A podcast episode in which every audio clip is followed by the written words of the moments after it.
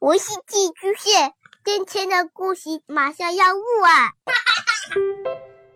孩子的世界充满了色彩和欢乐，用有温度的声音讲你爱听的故事。白羊叔叔和大明的晚安故事。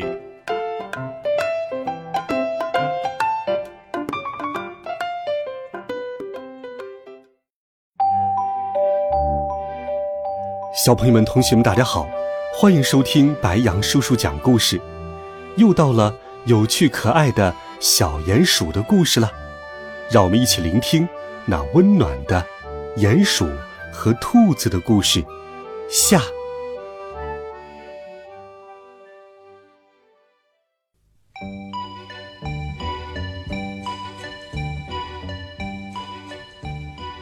上一回我们讲到。鲁鲁和咪咪结成了夫妻。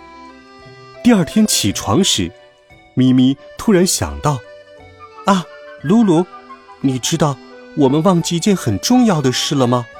我们忘了请大家喝喜酒了。”于是，咪咪开始忙着烤饼干、做蛋糕，准备邀请好邻居和好朋友来分享他们的喜悦。鲁鲁。大概永远都不会忘记，那次喝喜酒的时候，酒足饭饱以后，每位客人的肚子都变得圆滚滚的。奇怪的是，咪咪的肚子也一天天变大了。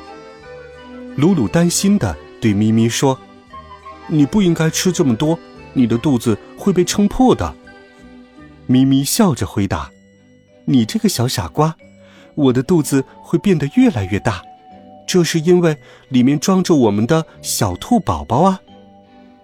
鲁鲁听了，高兴的跳了起来。当然，除了高兴，其实还有一些紧张。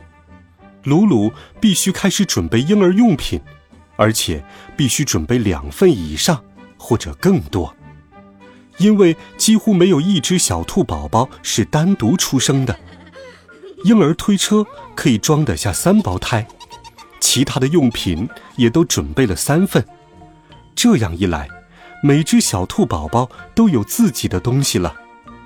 另外，鲁鲁还得准备一些礼物给咪咪，让她高兴一下。因为妈妈快乐，她的肚子也会快乐，那么她肚子里的小宝宝们也会跟着快乐。小鼹鼠一边远远地观察鲁鲁一家的动静，一边也十分期待小兔宝宝快点出生。他还想着，我要怎样教这些小兔宝宝跑步、跳跃和玩游戏呢？咪咪肚子里的小兔宝宝们一直都很健康。他笑着说：“鲁鲁，你快来听，宝宝们好像在打架嘞。”小兔宝宝们就快要来到这个世界了，鲁鲁整天提心吊胆，他们要从哪里出来呢？如果他们找不到路怎么办呢？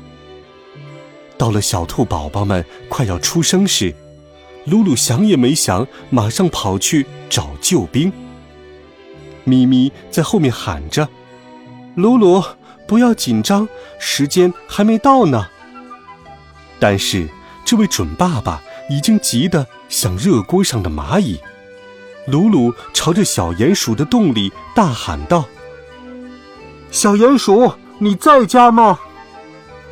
小鼹鼠当然在家，但是他也不知道该怎么办。小鼹鼠说：“我们必须去问老橡树上的猫头鹰，他什么事都知道。”有经验的猫头鹰说：“哦。”母亲已经开始阵痛了吗？如果还没有，孩子的父亲先回去吧，别那么紧张。为了以防万一，猫头鹰请小鼹鼠提着他的医药包，先赶去鲁鲁家。过了很久，什么事都没有发生。太阳升了两次，又落了两次，一直到第三天的早晨。咪咪突然开始阵痛，呼吸变得急促。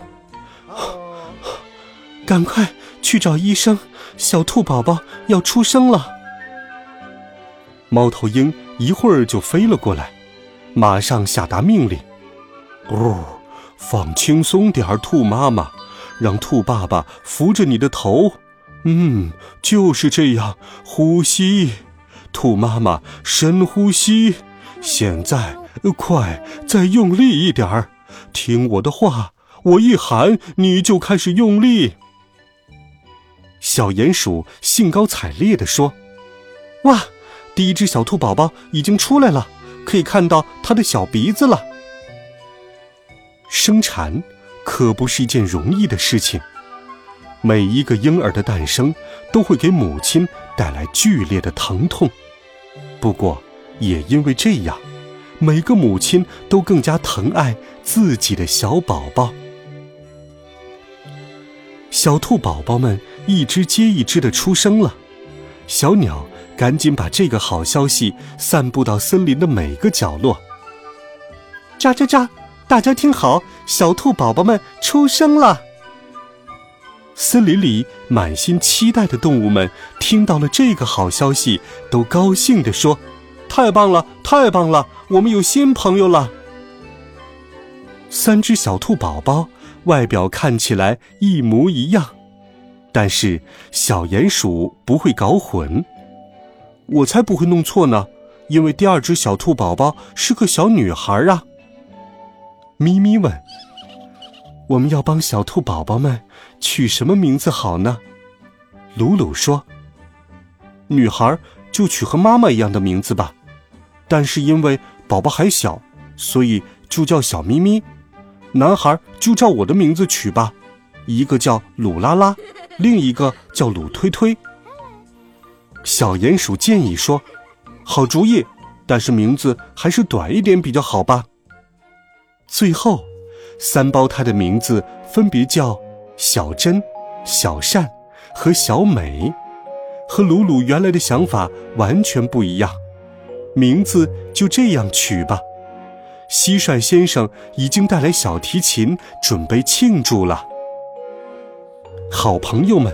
为兔子一家举办了一场盛大的宴会，来当做贺礼。现场有乐队表演，大家都玩得很尽兴。最后，连活泼可爱的小兔宝宝们也开始跳舞了。直到太阳下山，大家才一个接一个的陆续回家。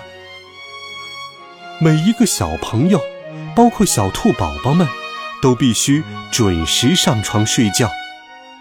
白色的月光照着小床，小星星们也在天空中闪闪发亮。小兔宝宝们和爸爸妈妈睡得好香，好甜呐！